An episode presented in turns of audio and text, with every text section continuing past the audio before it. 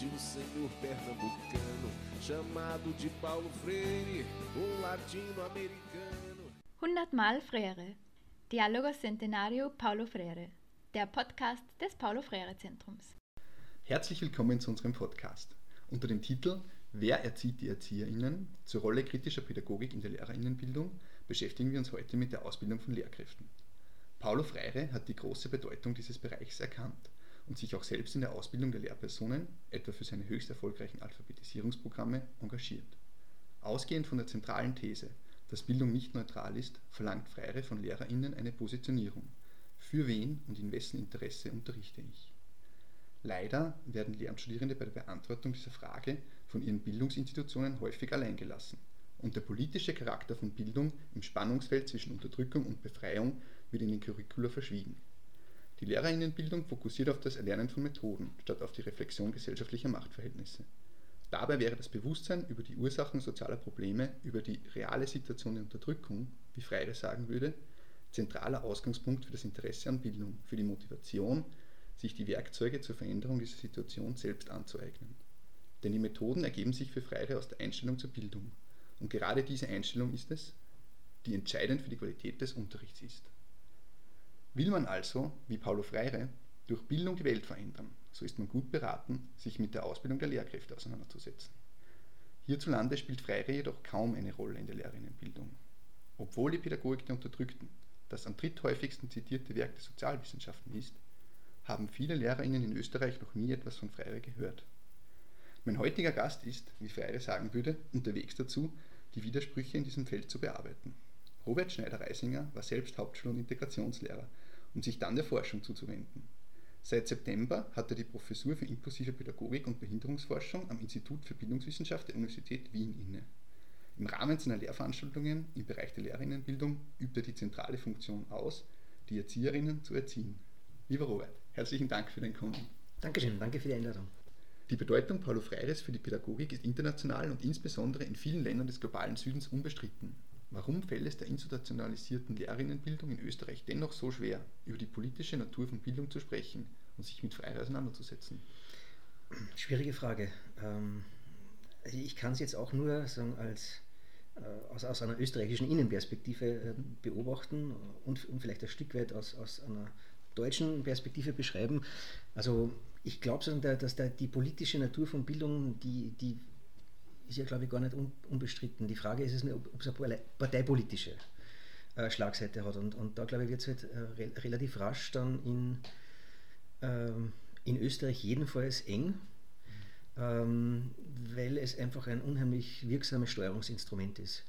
Ähm, also ich würde sogar sagen, das geht ja auch in die, in die Richtung kritischer Pädagogik, dass Bildung ja auch eine Waffe sein kann. Ähm, es ist immer die Frage, wofür man es verwendet, wofür man es nutzt. Ähm, und ich würde meinen, unter einer bestimmten gesellschaftspolitischen Perspektive ist es mitunter äh, ein Instrument der, ja, der Herrschaft, der Unterdrückung. Und das, glaube ich, möchte man sich in wichtigen Fragen nicht aus der Hand nehmen lassen. Und insofern, glaube ich, ist es einfach ein, ein sehr schwieriges Terrain. Ähm, und hinzu kommt, dass es, äh, denke einfach in einer, in einer sehr ja, bürgerlich gef, gef, geframten Wissenschaft wie der Pädagogik natürlich auch unter bestimmten Aspekten verhandelt werden kann, wie zum Beispiel ähm, Objektivität, Wissenschaftlichkeit und, nicht, und, und, dann wird es halt schwierig, wenn, wenn jemand dann kommt und, und Positionierung verlangt. Ähm, weil man dann sehr rasch äh, dagegenhalten kann. Äh, es gibt aber ein Objektivitätsgebot und äh, vielleicht dann auch sogar mit, mit Gleichbehandlung könnte man ja noch reinbringen. Und dann kann man relativ schnell eigentlich äh, ähm, Dinge konstruieren, Zusammenhänge konstruieren, die, die, die auch schwer auflösbar sind oder anders gesagt, die ohnehin da sind. Äh, und, und, und, das, glaube ich, ist, ist, ein bisschen das Problem an, an der Geschichte, dass, dass dieses dass das Politische sehr häufig ein parteipolitisches ist und tatsächlich, wie du, wie du gesagt hast, Freire interessanterweise, würde man sagen, zumindest jetzt in der, in der, in der neueren Zeit irgendwie keine Rolle spielt in dem, in dem ganzen Zusammenhang. Mhm. Das ist interessant, ja. Er hat, er hat eine Rolle gespielt, äh, immer wieder so 70er, 80er Jahren, also wenn es um kritische Erziehungswissenschaft gegangen ist, also da, da gab es einzelne äh, AutorInnen, die, die sehr wohl äh, auf ihn Bezug genommen haben. aber er scheint, so ist meine Wahrnehmung, ziemlich von der Bildfläche verschwunden, so wie du es anmoderiert hast. Man sieht sehr stark den, die Verbindung von Wissenschaft und Herrschaft, Wissenschaft als Herrschaftsinstrument. Ja. Und denkst du, dass der Freire auch aktiv entfernt wurde aus den Curricula oder ist es einfach, weil die Menschen, die sich mit ihm beschäftigt haben, wissenschaftlich und dann auch in der Lehrerinnenbildung vielleicht irgendwie pensioniert wurden und dann nichts Neues mehr nachgekommen Mhm. ist? Also ähm, auch wieder eine schwierige Frage. Mhm. Ähm, ich würde jetzt nicht so weit gehen zu sagen, es gibt irgendwie eine Agenda dahinter. Mhm. Ähm, wobei denkbar ist es, ist es natürlich auch. Ähm, ich glaube nur, dass, dass mit seiner Position, mit so einer Positionierung, wie man es vielleicht im Anschluss an, an Freire machen würde, ähm, man schlichtweg im, im Wissenschaftssystem, im Feld, so wie es jetzt strukturiert und konstituiert ist, einfach nicht realisieren kann. Weil äh, nicht also sie, sie, sich zu positionieren und, und, und gewissermaßen über sein eigenes Tun nachzudenken und, und die Effektketten, die sich daraus ergeben, ver verlangt, ja darf, verlangt jedenfalls mal sich Zeit zu nehmen, Dinge kritisch anzuschauen, vielleicht sogar auch Dinge nicht zu tun, obwohl sie von einer Institution her geboten werden, obwohl sie vielleicht auch in einem Projektantrag so formuliert sind oder, oder Ja. was auch immer. Also es würde jedenfalls bedeuten, immer wieder auch in eine, in eine sehr kritische Distanz zum eigenen Tun zu gehen. Und das kann man sich schlichtweg einfach, also jetzt sage ich es vielleicht überspitzt auch, man kann es sich eigentlich nicht leisten. Also wenn man wirklich reüssieren will, dann geht es ja schlichtweg auch darum, genug Drittmittelprojekte zu lukrieren, äh, in den entsprechenden Zeitschriften zu publizieren. Und das heißt eben auch ein Stück weit, sich mit den Dingen zu beschäftigen, die en vogue sind. Und ich bin mir nicht sicher, äh, ob sozusagen so ein, so ein kritischer Zugang im Sinne von, von, von Freire und anderen, ob, ob das nicht sogar manchmal bedeuten muss, Dinge anzusprechen, die nicht en vogue sind. So, und dann, und dann ist man eigentlich angewiesen auf, auf Menschen, die, die irgendwie erkennen, dass da möglicherweise Potenzial ist oder dass es spannend sein kann, äh, die, die dann dem Ganzen ein Stück weit die Bühne bieten. Also ich, ich glaube, dass, dieser, ähm, dass es doch ein, eine nicht zu unterschätzende Fokussierung auf Reichweite, Aufmerksamkeit gibt, die auch in der Wissenschaft einfach wirksam ist. Und, und dann wahrscheinlich die Frage entsteht, und das würde ich jetzt für mich selbst so beantworten, ähm, findet man innerhalb des, des Feldes einen Platz, der für einen okay ist äh, und man sich mit Dingen beschäftigen kann und auf die Art und Weise die, die Dinge angehen kann, die, die, die sich gut anfühlt, die, hinter denen man stehen kann, oder will man jetzt unter Anführungszeichen erfolgreich werden? Das kann manchmal zusammengehen, aber ich glaube, es geht ganz oft nicht zusammen. Und, und das könnte vielleicht so ein Stück weit eine Erklärung sein, warum, warum Freire und andere nicht mehr so stark, nicht mehr so stark rezipiert werden. Zumal es der, der kritischen Erziehungswissenschaft, ich meine, ich, ich würde jetzt sagen, sie hat jetzt, also jetzt allmählich gibt es wieder so ein bisschen eine Gegenbewegung, aber sie hat natürlich jetzt auch ähm, nicht so gute Zeiten hinter, hinter sich. Also es hängt mit der Konjunktur im wissenschaftlichen Betrieb zusammen, Ja, mit eben. der Ausrichtung auf ähm, positivistische Zugänge, auf Objektivierbarkeit. Ja, würde würd ich schon meinen. Und man darf nicht vergessen, dass natürlich ähm, die ganzen politischen Wenden sozusagen Ende der 80er, Anfang der 90er natürlich auch was gemacht haben. Also, weil es, es hat, da gab es ja viele, viele, viele Ver- Verstrebungen und, und nicht unbedingt waren die Dinge sozusagen immer eins zu eins zusammenhängend, aber es, es gab Verbindungen. Und, und es war zum Beispiel lange eine Frage, kann man überhaupt materialistische Pädagogik irgendwie äh, nach dem Mauerfall noch machen?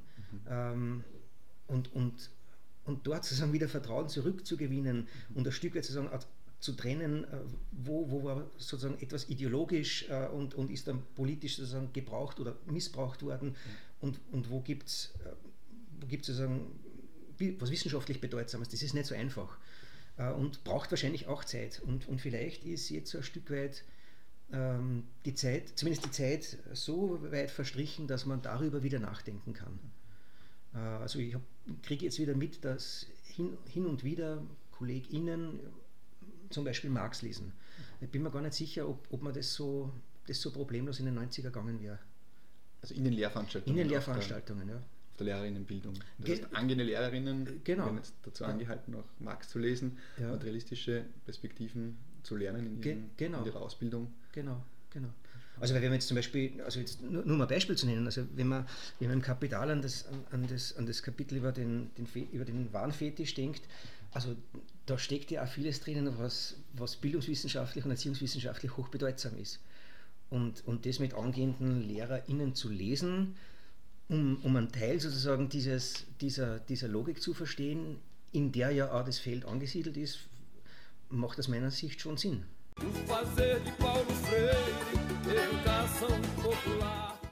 Ja, ich finde, dass der Lehrerinnenbildung da auch eine große Verantwortung wächst, weil ich hatte selber das große Glück, in Geschichte und Geografie als äh, Fächer zu studieren, aber wenn man jetzt eher im naturwissenschaftlichen Bereich unterwegs ist, dann bekommt man ja sonst nie was mit von diesen gesellschaftspolitischen Debatten, von kritischen Perspektiven eben auf Herrschaft, auf, auf Macht, auf ökonomischen Reichtum und Verteilungsgerechtigkeit mhm. zum Beispiel. Mhm.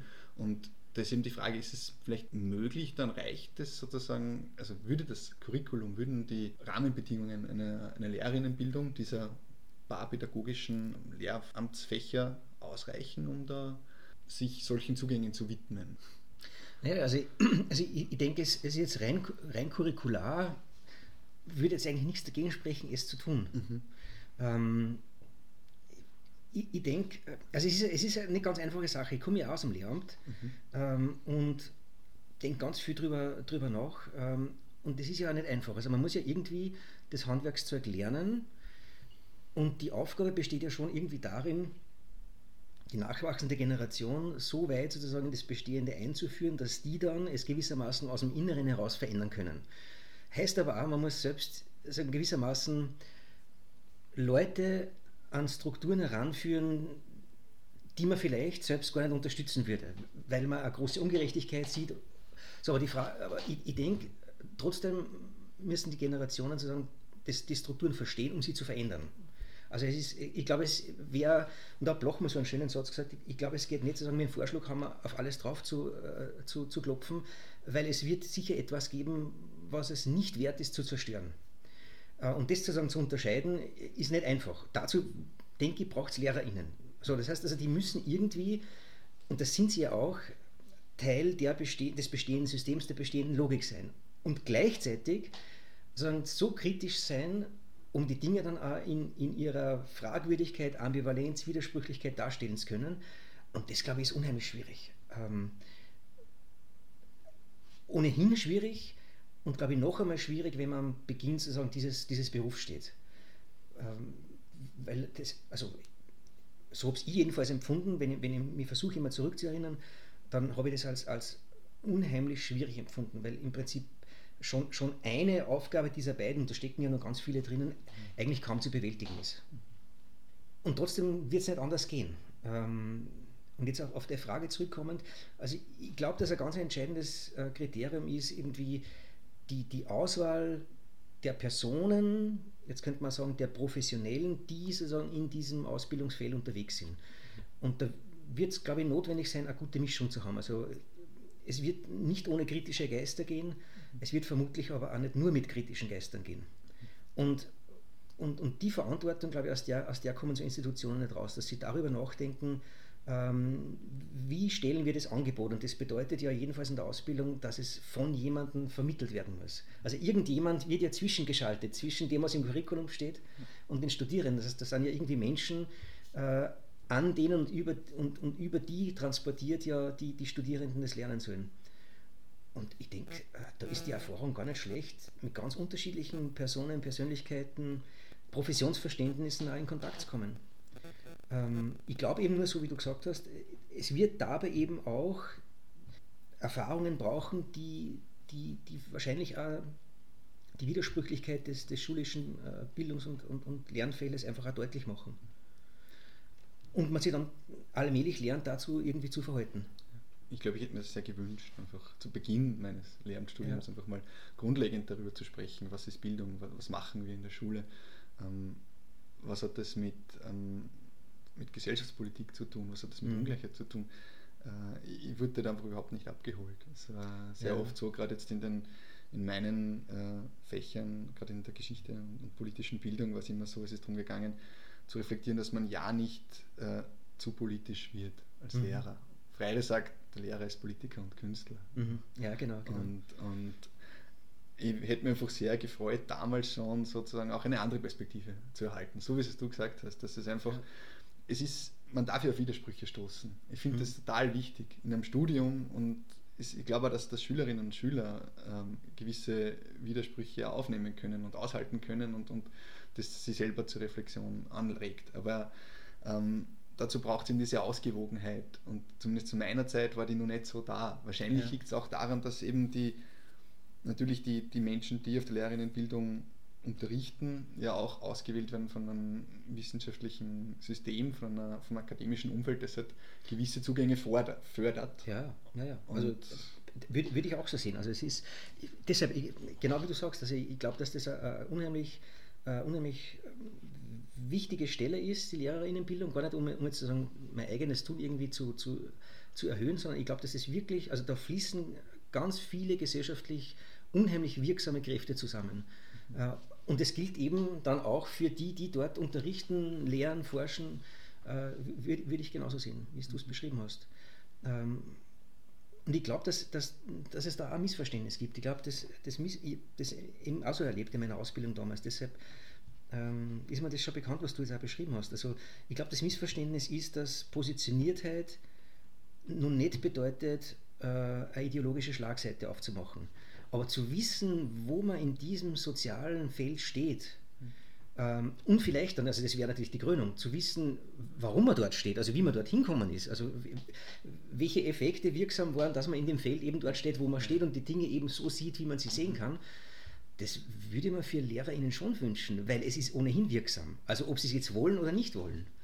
Äh, und, und wenn es nur wirksam ist, indem die Schüler merken oder SchülerInnen merken, ähm, da ist jemand, der unklar ist, in dem, wie er da vor mir steht. Und dafür haben Kinder, das ist zumindest meine Erfahrung, schon unheimlich gute Antenne.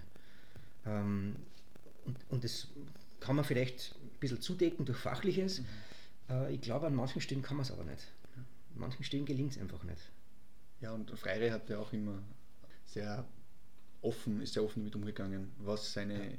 Ideen sind, was sein sein ich, programmatischer Hintergrund ist oder was seine politische Einstellung ist. Jetzt nicht parteipolitisch, aber mhm. er hat mhm. schon gesagt, okay, er, er, will die Welt verändern, er, ist, er sieht sich als, als Sozialisten, er hat auch immer gesagt, er sieht sich als Christ. Also mhm. er ist einer, der, der mit diesen Widersprüchen einfach gearbeitet hat und, und einfach den, den Menschen, mit denen er ähm, Umgang gepflegt hat, die er unterrichtet hat, äh, einfach auch da nichts vorgemacht hat. Ja. Und das finde ich so beeindruckend, weil das ist in Österreich ja generell so, dass man eher wenig spricht über politische Einstellungen.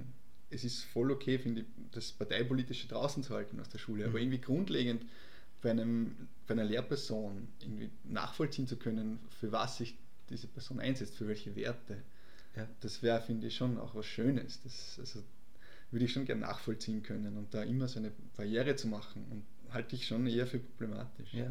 Ja, wenn ist, man sich nicht traut. Sehe ich genauso. Und jetzt, wenn man nur im europäischen Denken zurückgeht, denke ich, ist wahrscheinlich eines der, also ein, ein ich würde sagen, ein, ein, ein Buch, das, das unheimlich pädagogisch ist, ist, ist die Politeia von, von, von Platon.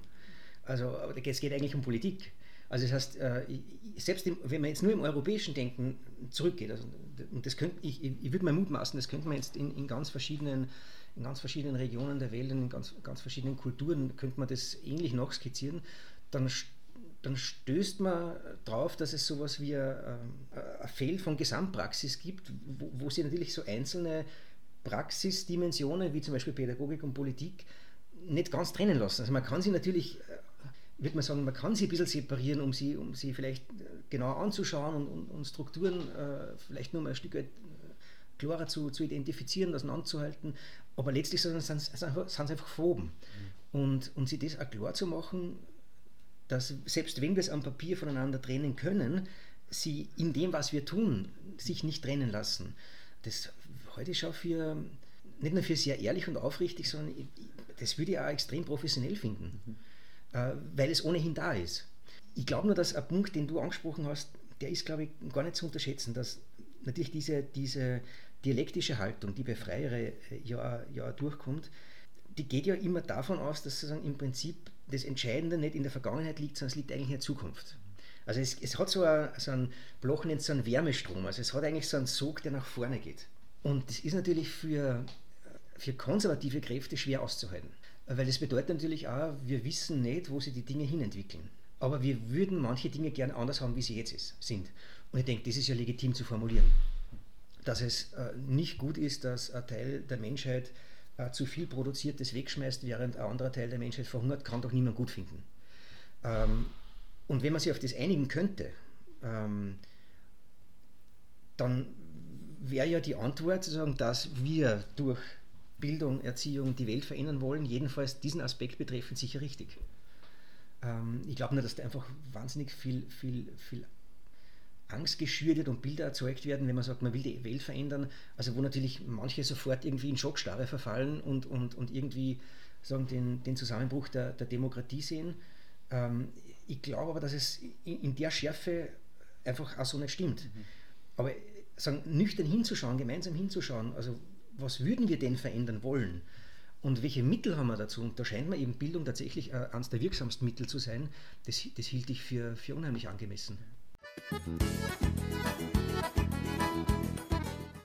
Ja, definitiv. Es braucht diese Räume der Reflexion und vor allem das, das drüber Nachdenkens über Utopien, über Träume. Über, also das ist ja auch was, genau. was für Freire total zentral ist eigentlich von, den, von Beginn an seiner pädagogischen Arbeit, dass er mal irgendwie Themen aufbringt oder den Menschen eigentlich selber die Möglichkeit gibt, Themen zu generieren, über die sie dann den Zugang finden genau. zu den einzelnen Lehrinhalten. Ja. Und nicht? Also ich, ich, sehe es genau wie du und auf der anderen Seite nicht, beklagt man sich dann irgendwie als, als Bürger, als Bürgerin, dass wir, dass wir irgendwie Politiker haben, die keine Vision und keine Idee haben. Ja, ey, eh, aber wo, wo kämen die denn her? Also es musst du ja kultivieren.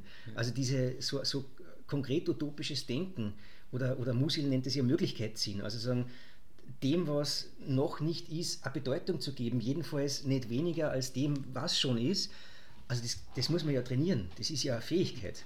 Und, und, und wenn man die nicht kultiviert und sie dann plötzlich braucht, also Stichwort Corona in der Krise nämlich, und dann kann man es nicht abrufen und dann sind irgendwie alle traurig und wundern sich, warum wir es nicht können. Ja, weil wir den Dingen in unserer Alltäglichkeit und, und wenn wir eben nicht von Krisen gebeutelt sind und, und ich würde mal sagen, äh, wir in, in, in, Europa, vor allem im Zentrum, haben halt auch kaum Krisen, äh, die halt sagen, die, jedenfalls die, die, äh, die, die, breite Masse betrifft. Die uns existenziell Genau, bedrohen. also nicht, wir, wir leben einfach so, so dahin und haben uns natürlich auch nicht viel Gedanken darüber gemacht. Und ich, ich sehe es genau wie du. Und, und, viel, und, sozusagen, und, und das eben zu sehen, äh, dazu braucht es, wie du äh, vorher gesagt hast, ein Stück weit eine Distanzierung. Da braucht es manchmal Zeit, da muss manchmal auch jemand sozusagen einen Bruch setzen vielleicht sogar widersprechen, Widerstand entgegenbringen. Und ich würde schon glauben, dass das nicht nur, aber schon auch die Funktion, die Aufgabe von LehrerInnen ist. Ähm, das wird natürlich abhängen vom Alter der Kinder, von den Fähigkeiten, von den individuellen Lagen. Also das ist, ist, ist un, un, unbestritten. Aber äh, dass das zu entwickeln ist, glaube ich, glaube ich schon. Also das also die, die, Fäh die grundlegende Fähigkeit dazu, die, die, die, die werden wir schon mitbringen, das denke ich schon, aber es muss man kultivieren, das muss man einüben. Also es geht darum, einfach Widersprüche, jetzt keinen Bogen darum zu machen im genau. Unterricht, sondern Dinge auch einfach sich zu trauen anzusprechen, von unterschiedlichen Seiten, unterschiedlichen Perspektiven anzusprechen. Ja und, und im, im zu träumen. Absolut. Und, und, im schlimmsten Fall, also ich bin jetzt nicht, nicht, nicht, nicht ein großer Fan von, von, von Sokrates, Platon, aber was, äh, was schon spannend ist, ist sagen, diese, dieses dialogische Herangehen, das, das gefällt mir schon unheimlich gut. Und was man in diesen Schriften lernen kann, ist, und es auch zu schaffen, keine Antwort zu haben. Mhm. Also es macht euch die Welt nicht leichter, also das ist, das ist ja allen klar. Mhm. Äh, aber es entspricht ihr mehr, weil die Welt keine abschließende Antwort ist und, und sozusagen, dass etwas auch offen bleiben darf und dann unbefriedigt zurücklässt, vielleicht sogar ein Stück weit ängstlich oder verunsichert, wäre an vielen Stellen die ehrlichere Antwort. Und ich würde auch glauben, dass, jetzt äh, muss ich leider wieder die, die, die, die sogenannte Pandemiezeit äh, bedienen, aber wahrscheinlich wäre es da auch so gewesen. Natürlich äh, ist immer die Frage, wie kann man sowas kommunizieren, aber wahrscheinlich war richtiger, als manches Mal zu sagen, es ist so und so, wäre wahrscheinlich gewesen, wir haben keinen Plan, wir wissen es nicht genau, weil wir keine Erfahrung damit haben. Wir haben die und die Evidenzen, wir haben die und die Idee, wir müssen miteinander versuchen, aber wir such, ersuchen jetzt schon um Nachsicht, es kann auch total schief gehen. Man, das macht keinen schlanken Fuß, das ist mir vollkommen klar. Und, das, und auch das kann man bei den frühen Schriften lernen, Bildung macht keinen schlanken Fuß.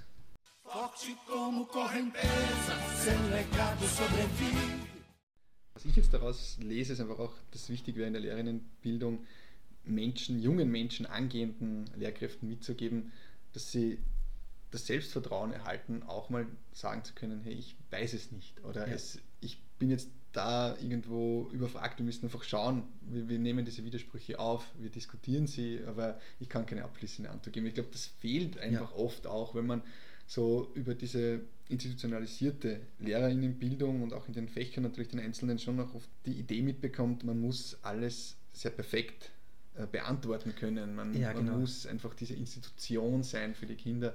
Man darf auch selbst nicht wanken in seinen Einstellungen, Mhm. in, seinen, in seinen Werten oder so. Und das, also ich denke da jetzt gerade sehr stark an ein, ein Gedicht von, von Erich Fried, der dann gesagt hat, sinngemäß, also egal ob ich jetzt von links oder von rechts, wenn ich jetzt indoktrinieren will, wenn ich sage, okay, ähm, so ist es, ihr sollt jetzt links denken oder rechts denken, bin ich, egal was ich sage, immer sozusagen gegen die Emanzipation und, und für die Unterdrückung und erst wirklich emanzipatorisch gehe dann vor, wenn ich sage, was ich selber denke und Mhm. wenn ich auch sage, dass da vielleicht was dran falsch sein könnte, dass ich es nicht abschließend Ja, ja, verstehe. ja, ja.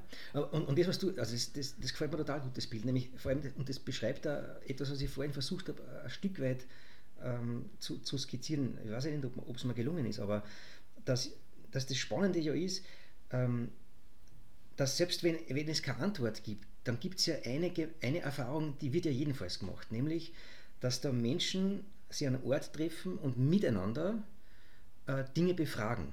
Also sie lernen dabei ja nicht nur Antworten zu finden, sondern sie lernen ja nur viel stärker die richtigen Fragen zu stellen.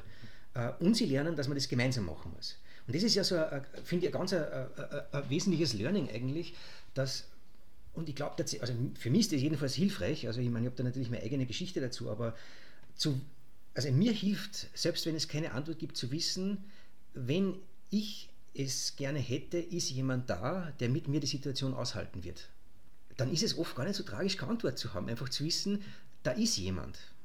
Und wenn ich das gern hätte, ist der an meiner Seite und, sel- und wir werden vielleicht gemeinsam nicht mal Antwort finden.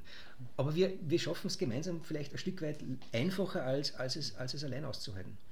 Und das, glaube ich, kann schon hilfreich sein und wäre, glaube ich, einfach eine wichtige Erfahrung, gerade wenn man Bildung jetzt auch, würde mal sagen, weiterdenkt als, vor allem als, als eine Form von, von, von sozialer Bildung. Also wo ja auch was, also sollen ja Erfahrungen nicht einfach nur geschehen, sondern die sollen ja auch eingearbeitet werden, verkörpert werden. Das soll, also das, das, soll ja, das soll ja verinnerlicht werden, so eine Erfahrung.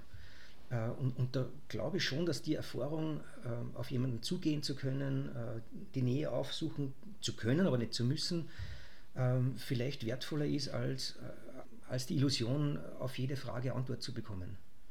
Weil sich ja dann eh ganz oft herausstellt, dass die Antwort ja nur, eh nur bedingt also sagen, richtig war, im, im Sinn von, sie, war eine passende Antwort auf, auf die entsprechende Frage. Also ein Plädoyer für das Gemeinsame, für die, für die. Solidarität Unbedingt. Umgang Unbedingt. und das, das dialogische Prinzip beim, Ja. beim Lernen. Ja, es ist sehr freireanisch. Ja, ja, ja. Und, und das ist auch tatsächlich etwas, also ich bin ja eigentlich zu, zu, zu Freire ähm, eher zufällig gekommen, weil ich äh, damals als Student irgendwie äh, Arbeit geschrieben habe über, über Kinderrepubliken und da war immer das Thema, also da war natürlich Dialog ein ganz zentrales Thema und da kommt man dann irgendwie halt auch auf Freire natürlich. Und das ist eigentlich etwas, was mich bis heute trägt, ähm, dem es sehr viel Bedeutung gibt und gleichzeitig zugibt, dass es nicht immer gut aushält. Weil das bedeutet natürlich auch zum Beispiel in Lehrveranstaltungen, du, du hast irgendwie die Idee, was, was, wo könnte es ungefähr hingehen und merkst dann sozusagen so einem dialogischen äh, äh, Prozess, du landest ganz woanders. Und das musst du natürlich als Vortragender irgendwie aushalten, dass, dass einfach die Gruppe mit dir in dem Dialog ganz woanders hinkommen ist. Und ich denke, ein Stück weit, vielleicht nicht immer und nicht in der Radikalität, aber ein Stück weit ist legitim, weil man natürlich den Dialogpartner ja erst im Dialog kennenlernen kann. Also ich weiß ja nicht, wer da sitzt, mit welchen Geschichten, wo die im, im sozialen Feld positioniert sind. Und, und es gelingt nicht immer, aber manchmal gelingt es. Und das waren auch in der Schule immer meine, unter Anführungszeichen, besten Stunden. Also die, die sie jedenfalls am besten angefühlt haben. Weil ich den Eindruck gehabt habe, die Menschen sind jetzt, also ich habe sie wirklich erreicht. Und das würde, würde ich auch so sagen. Ich glaube, in einem Dialog kann man nur dabei sein oder nicht dabei sein. Also du kannst da nicht, um- um das, um das sozusagen, du kannst da nicht einfach nur teilnehmen im Sinn von, du sitzt da dabei. Also in einem Dialog bist du involviert. Und das ist natürlich extrem bildungswirksam. em prol de uma educação que seja libertadora. Das gefällt mir extrem gut, dieses Bild. Ähm, so das Interesse für den sozialen Hintergrund der Schülerinnen Ja. und Schüler, Ja, ja. die einfach die Neugierde auch und, und das erfahren wollen und das sich hineinfühlen wollen in das, wie es ist, ihre Kämpfe zu führen und, Mhm. und ihre Unterdrückung vielleicht, die sie in vielen Kontexten leider auch erfahren, nachvollziehen zu können und das irgendwie einfließen zu lassen in das, was ich einerseits natürlich an Themen bespreche im Unterricht und auch wie halt vielleicht ähm, Menschen dann abschließend als, als Mensch äh, bewerte Ja. und ähm, mich auf, mit, mit ihnen ähm, auseinandersetze. Ja, ja. Also ich glaube, wenn man das vermitteln könnte in einer Lehrerinnenbildung, also ich, ich sehe, bei dir sind so viele Ideen da, es ist, es ist echt wunderschön zu sehen und ähm, das denke ich mal, ja, wäre irgendwie auch cool gewesen, dich ähm, mal als Lehrenden erlebt zu haben. Ja, ich weiß es gar nicht. Im Rahmen der, meiner Ausbildung damals, aber ja, also ich, Ja. es, ist, es ist total schön ihm zu sehen, dass es schon, schon Möglichkeiten gibt. Und Mhm. Was mich noch interessieren würde, äh, wäre, weil du ja eine Professur hast für ähm, inklusive Pädagogik Mhm. und du beschäftigst dich ja auch mit Inklusion als pädagogischer Idee Ja, ja. und, und der Vorstellung, dass inklusive Pädagogik mit Befreiungspädagogik verbunden werden könnte. Mhm.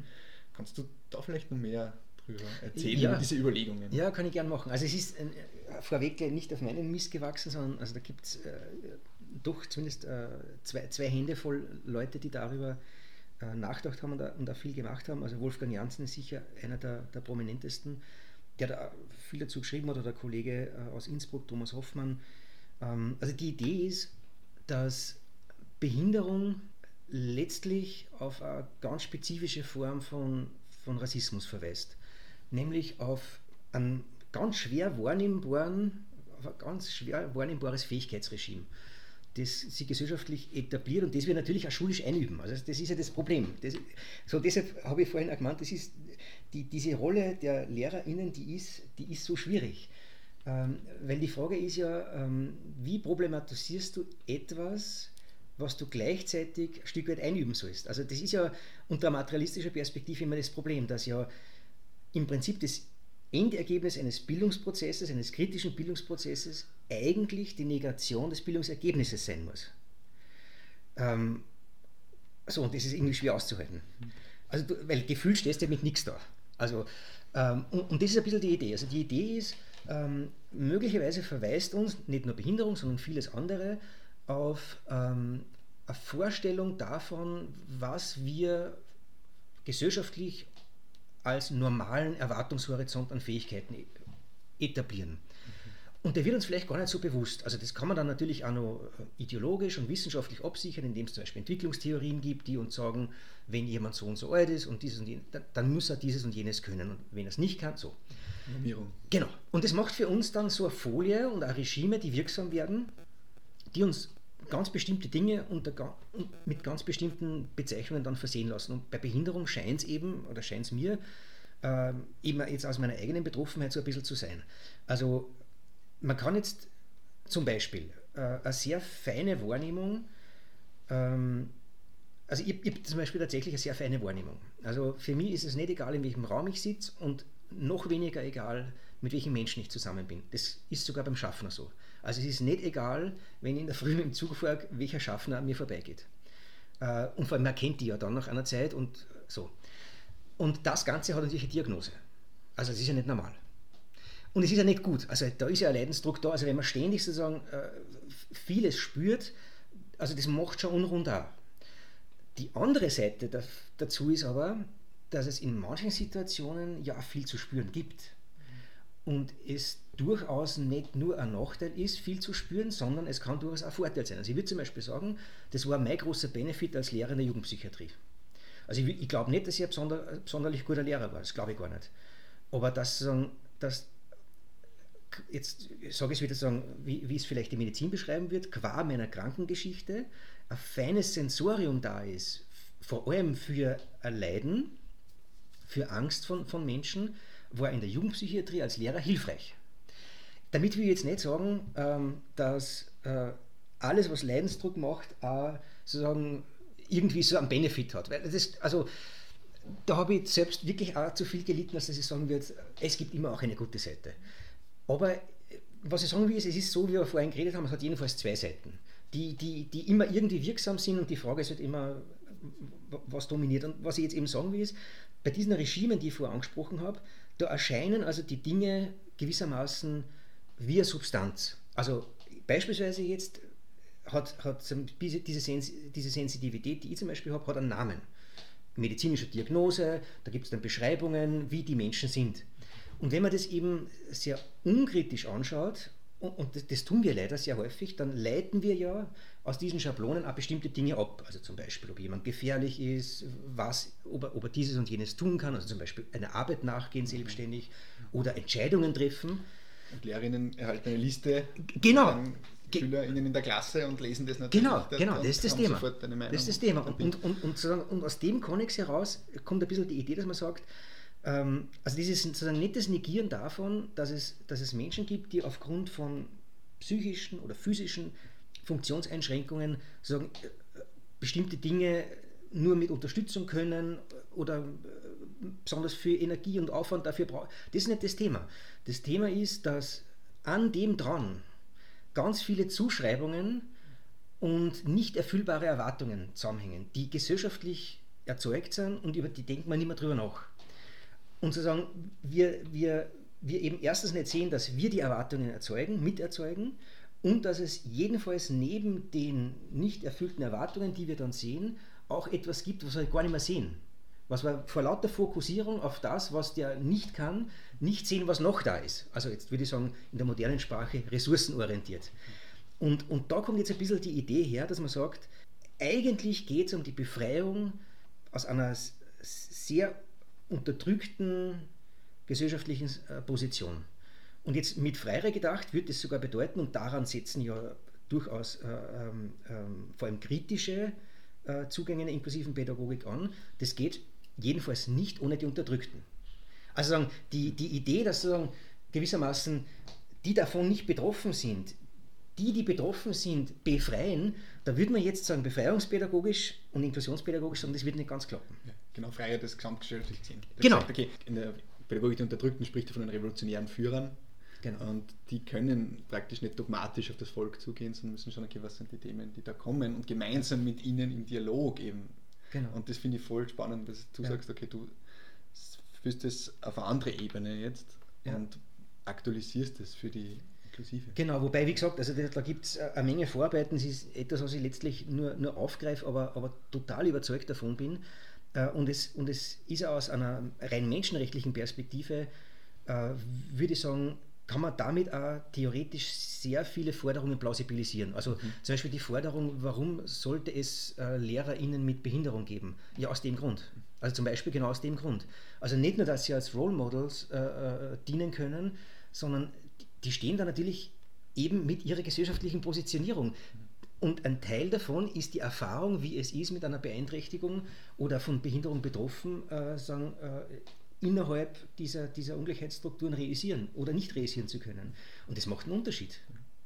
Und von dem heraus interessiert mich das einfach, äh, weil, weil ich finde, dass man den Schatz, den befreiungspädagogischen Schatz, erziehungs- und bildungswissenschaftlich zu wenig hebt. Und die Frage, die einfach ist, also, und muss man ihn nicht vielleicht auch ein Stück weit von, von, von den aktuell anstehenden Problemen her denken. Und da scheint mir eben Inklusion jedenfalls eine der, der großen Herausforderungen zu sein. Ähm, und deshalb finde ich es eigentlich so spannend. Wow. Ja, da kann man, glaube ich, nur wirklich alles Gute wünschen für diesen, für diesen Weg, für diese Danke. Zielsetzung auch, die, die Befreiungspädagogik einerseits zu etablieren in der Lehrerinnenbildung, andererseits auch für die inklusive Pädagogik als Ganzes nutzbar zu machen. Ähm, ich glaube, da sind total viel spannende Themen, die sich da ergeben werden in deiner Forschung und, und hoffentlich auch in deiner Lehre. Mhm, ja, hoffentlich. Ja, ich denke, ja. äh, da können sehr viele Menschen noch ähm, davon profitieren, wenn diese Themen angesprochen werden. Und meine Erfahrung war eben, also einfach, dass die das ansprechen von, von Ungleichheit, von Ungleichbehandlung, von Ungerechtigkeit, von eben Herrschaftsverhältnissen, dass das gefehlt hat. Mhm. Und ähm, ich sage gerade, ja, Behinderung ist einer dieser äh, Aspekte, ist einer dieser, dieser vielen ähm, Formen, wo sich das manifestiert mhm. eben. Und es ist total schön zu sehen, wenn man da eben über, diese, über dieses Feld auch für andere Felder lernen kann. Ja. Ich meine, der, der deshalb auch besonders tricky ist, äh, weil man es ja so über den Körper spielt. Und diesem, diesem Körper so dem Individuum zuschreibt und, und eben nicht auf die Idee kommt, dass der Körper selbst sozial funktioniert. Ja. Äh, und de- deshalb finde ich es doppelt tricky und, und eben gerade an dem, an, an, wie du gesagt hast, an der Manifestation über Behinderung also spannend zu zeigen. Ähm, was nämlich da auch für, für, für Vorstellungen erzeugt werden können. Ähm, ja. Und, und wie, wie es gesellschaftlich auch konstruiert Ja, wird, dass ja, genau. ähm, was an, eines, eine Sache als, als Einschränkung gesehen wird und andere nicht. Ja, viel, viel zu tun Ja, in genau. Feld. Ja, genau. Aber ich denke, dass uns dieser Podcast und, und, und deine Ausführungen jetzt sicher mal mit vielen Ideen und, und einer guten Agenda für die Zukunft zurücklassen und, und viel zum Nachdenken bieten. Vielen Dank auf jeden Fall für Gerne, dein gerne. Kommen und alles, alles Gute für die Danke. weitere Tätigkeit und ja, bleibt spannend. ja, danke für die Einladung, danke. Hey, viva Paulo Freire!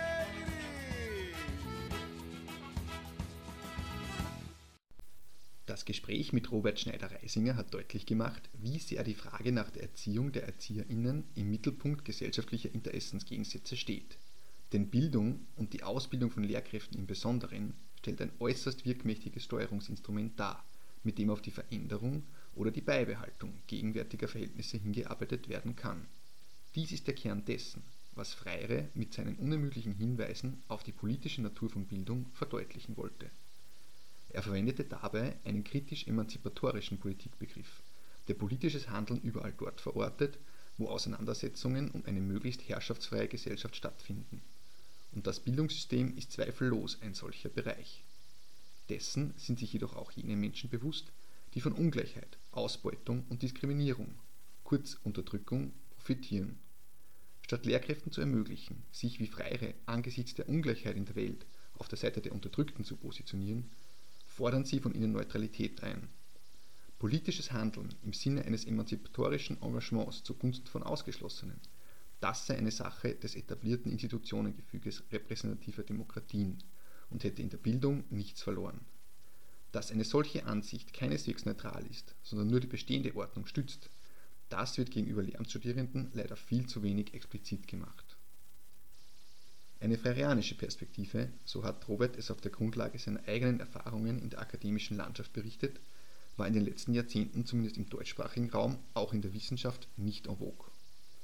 Wo davon ausgegangen wird, dass Objektivität und Neutralität entscheidend für Wissenschaftlichkeit seien und Aufmerksamkeit und Reichweite über die wissenschaftliche Karriere entscheiden, kann man mit einer engagierten Positionierung auf Seiten der Unterdrückten nicht reüssieren. Ein solches Wissenschaftssystem bringt ForscherInnen in Gewissenskonflikte und fördert im Zweifelsfall jene, die für die Karriere auf herrschaftskritische Forschung und gesellschaftspolitisches Engagement verzichten. Doch es gibt auch Lichtblicke. Allmählich kommt es zu einer kleinen Renaissance der kritischen Pädagogik, bestätigt Robert mit Blick auf ein Comeback materialistischer Ansätze, gerade bei jungen Kolleginnen. Zu tun gibt es jedenfalls genug, denn wie wir am Beispiel der Bemühungen um Inklusion gesehen haben, ist uns das volle Ausmaß der Herrschaft von Menschen über Menschen oft noch gar nicht bewusst. Freire hat sein Schaffen vor allem auf jene ausgerichtet, die von Klassismus und Rassismus betroffen waren, auch wenn sein Verständnis von Unterdrückung universeller angelegt war.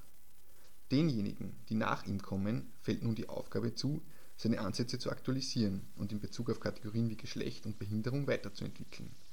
Und im Idealfall schaffen es diese kritischen Geister, dabei möglichst viele angehende Lehrpersonen auf ihren Weg mitzunehmen. Wenn ich mir etwas wünschen könnte für die Zukunft der Lehrerinnenbildung, dann würde ich in Anlehnung an Freire fordern, dass mit angehenden LehrerInnen nicht so sehr über Methoden nachgedacht werden sollte, sondern über Prinzipien. Studierende der Pädagogik sollten ein Recht darauf haben, zu erfahren, dass Bildung sowohl zur Befreiung als auch zur Unterdrückung eingesetzt werden kann und dass emanzipatorische Bildung ein dialogisches Setting benötigt, in dem davon ausgegangen wird, dass niemand alles, aber auch niemand nichts weiß. Daran anschließend fällt mir noch ein weiteres Prinzip ein, über das ich auch mit Robert gesprochen habe. Die Pädagogik der Frage.